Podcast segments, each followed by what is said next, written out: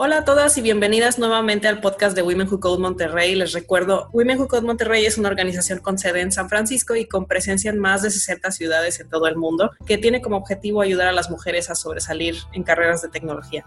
Yo soy su host, Pamela Rodríguez, y les recuerdo que pueden enviarnos sus preguntas, comentarios y sugerencias por Facebook, Twitter o Instagram bajo el usuario www.codemty. También nos pueden seguir en YouTube, SoundCloud o Spotify para enterarse directamente cuando haya otro episodio de este podcast. Como recuerdan, en un episodio pasado hablamos de contrataciones de TI, pero estábamos enfocando más la conversación a los trabajos que llamamos on-site o que requieren de nuestra presencia física en oficinas por el tipo de trabajo en equipo que la empresa quiere establecer. Hoy vamos a platicar sobre un tema que es de cierto modo en paralelo a esto, que tiene que ver con las características o el perfil que se requiere para mantener un trabajo remoto. Para platicar sobre esto, nos acompaña hoy Evelyn Ponce, a quien tengo en muy alta estima, pues tengo ya varios años de conocerla, no solo como profesionista, sino como estudiante en una de las ocasiones que di clase en la universidad. Evelyn, un gusto tenerte aquí el día de hoy.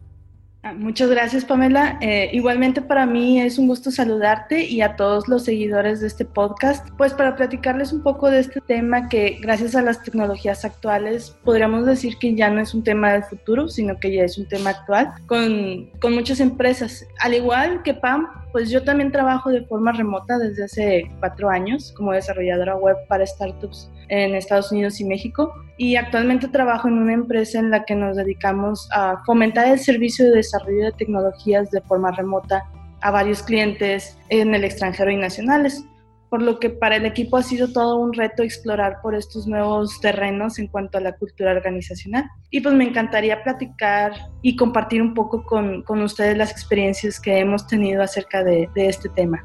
Sí, a nosotros nos da mucho gusto que te quieras tomar el tiempo de, compartirnos esto. El tema de los trabajos remotos, de hecho, para mí es uno muy importante, pues ya he tenido la oportunidad tanto de trabajar con equipos remotos o de tener un trabajo 100% remoto. Y bueno, solo para aclarar antes de, de que empecemos a hablar de ello, un trabajo remoto es aquel que no te requiere de manera presencial para nada.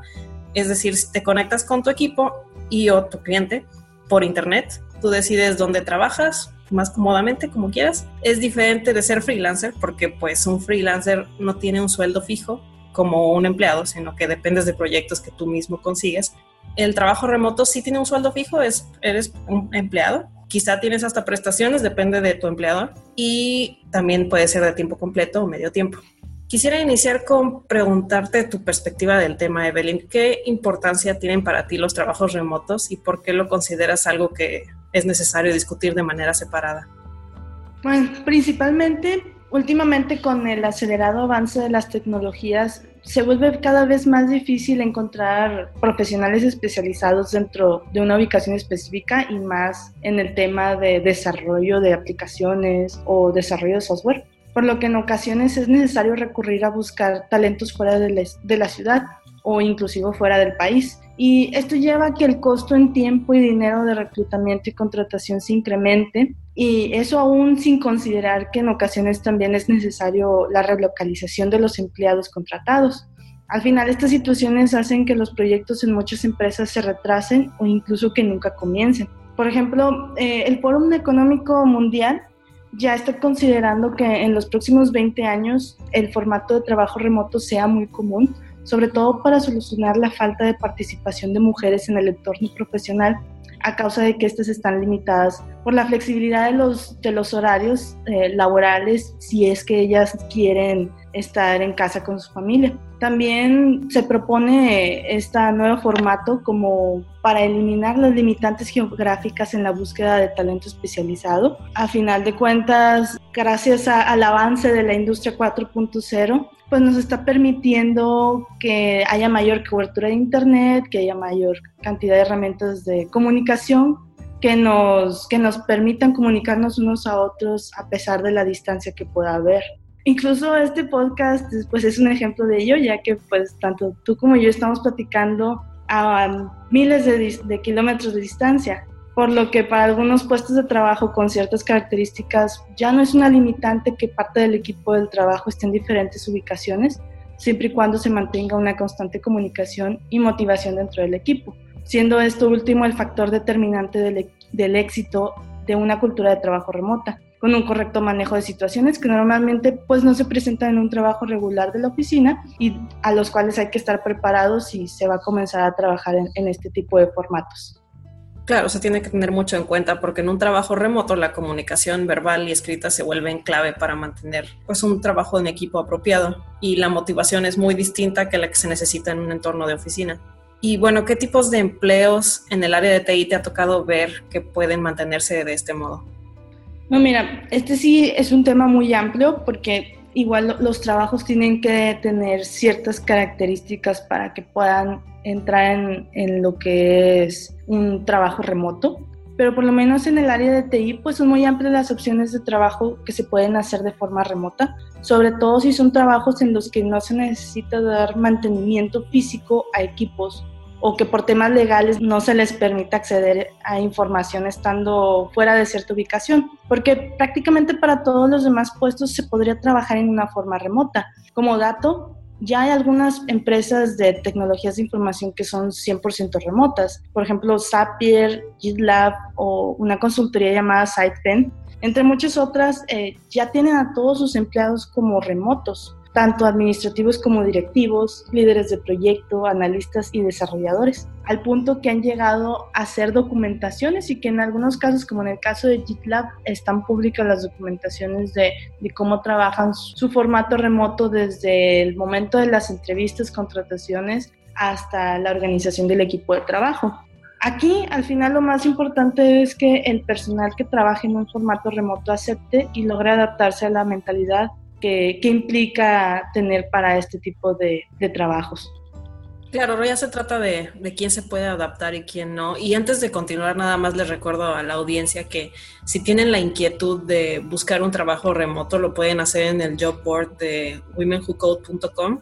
Si saben inglés, y tienen una buena conexión, pueden aplicar a uno de estos trabajos. Nada más chequen cuáles son las, los requisitos de cada, de cada perfil.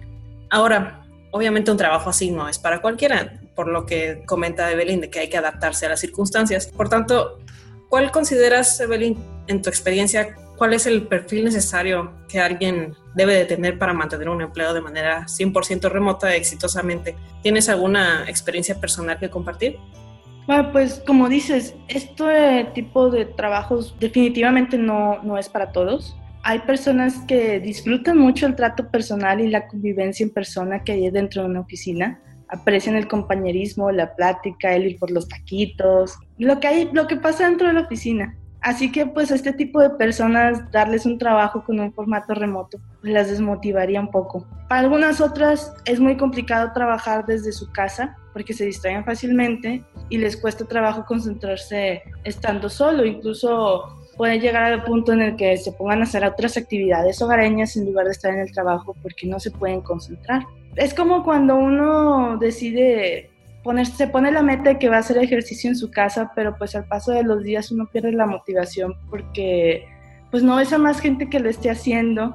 En cambio, si vas a un gimnasio, vas a una clase de ejercicio, ves que todos están haciendo lo mismo que tú, aunque estés cansado, pues te va a motivar a que sigas porque ves que todos los demás lo están haciendo.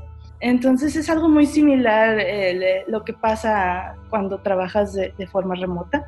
Aún así, para este tipo de, situaciones, que esto se, suele detectar desde el momento en el que se va a contratar a alguien, bueno, eso, eso es lo correcto, o sea, tratar de identificar si el perfil cuenta con estas características de, que pues disfrute el ambiente de oficina bueno, tratar de, desde un principio ver qué soluciones se le puede dar. En algunas empresas, más que nada, se les, se les llega a ofrecer incluso la renta de un espacio en un cowork para que convivan con otras personas y pues estén en un ambiente de oficina. Hablando del perfil, eso, eso sería. Pero personalmente creo que el éxito en un trabajo de, de remoto pues como lo decías anteriormente, la comunicación y la, la motivación que hay dentro del equipo es fundamental. Básicamente se trata de que todo el equipo esté enterado de las actividades, del progreso de cada uno de sus compañeros, que se vea que el esfuerzo de todos está dando, dando un resultado.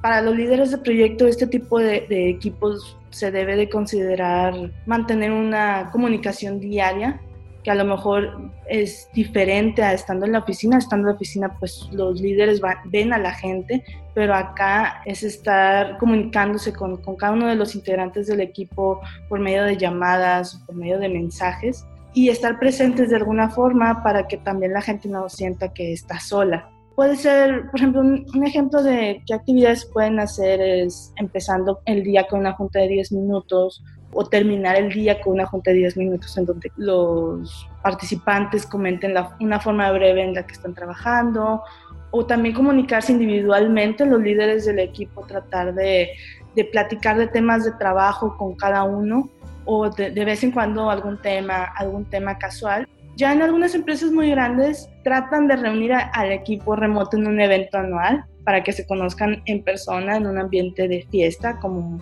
festejos navideños, aniversarios de la empresa, pero bueno, eso ya, ya depende mucho ahora sí que del presupuesto que le destine cada empresa a este tipo de actividades y la iniciativa que haya de parte de dirección para reunir a toda la gente en un solo lugar. Ahora creo que siempre lo más visible para nosotros son los beneficios que tenemos al estar de manera remota, pero ¿cómo le venderías tú a una empresa la idea de los empleados remotos o qué beneficio pueden tener las empresas de esto? Ay, qué buena pregunta.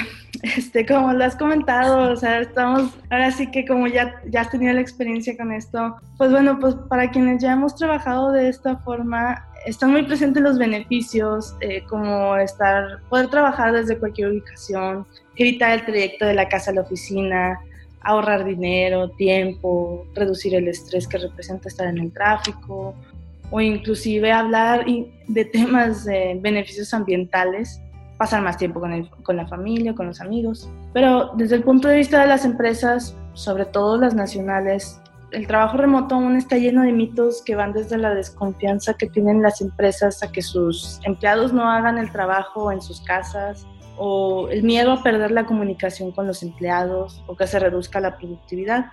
La verdad es que en alguna de estas creencias, pues ya, ya se han hecho estudios y se ha desmentido por ejemplo, eh, Forbes publicó un artículo en el que varias empresas han declarado que, que, los empleados han aumentado su productividad realizando más tareas estando en su casa que en la oficina.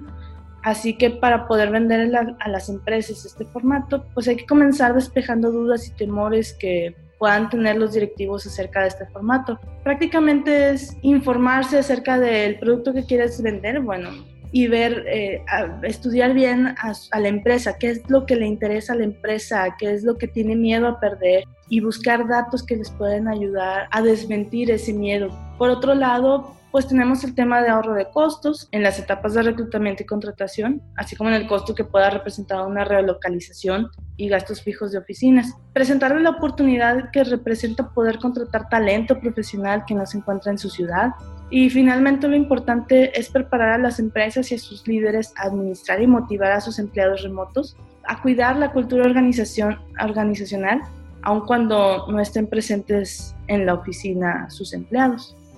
Sí, esto creo que es algo muy importante ya para todas las empresas, no solo las empresas que tienen un trabajo remoto disponible, porque ya todo el tema del home office hace que los empleados tengan un, un trabajo más manejable con su vida, su familia y su trabajo y que no tengan que estar tan esclavizados o que les sea más manejable a la mujer el embarazo, por ejemplo. Todos ese tipo de beneficios también se, pueden presentar como motivación para el equipo. Incluso se ha, se ha reportado que como la gente dice, oye, yo no quiero perder esta oportunidad de trabajar desde mi casa, voy a ser lo más productivo posible.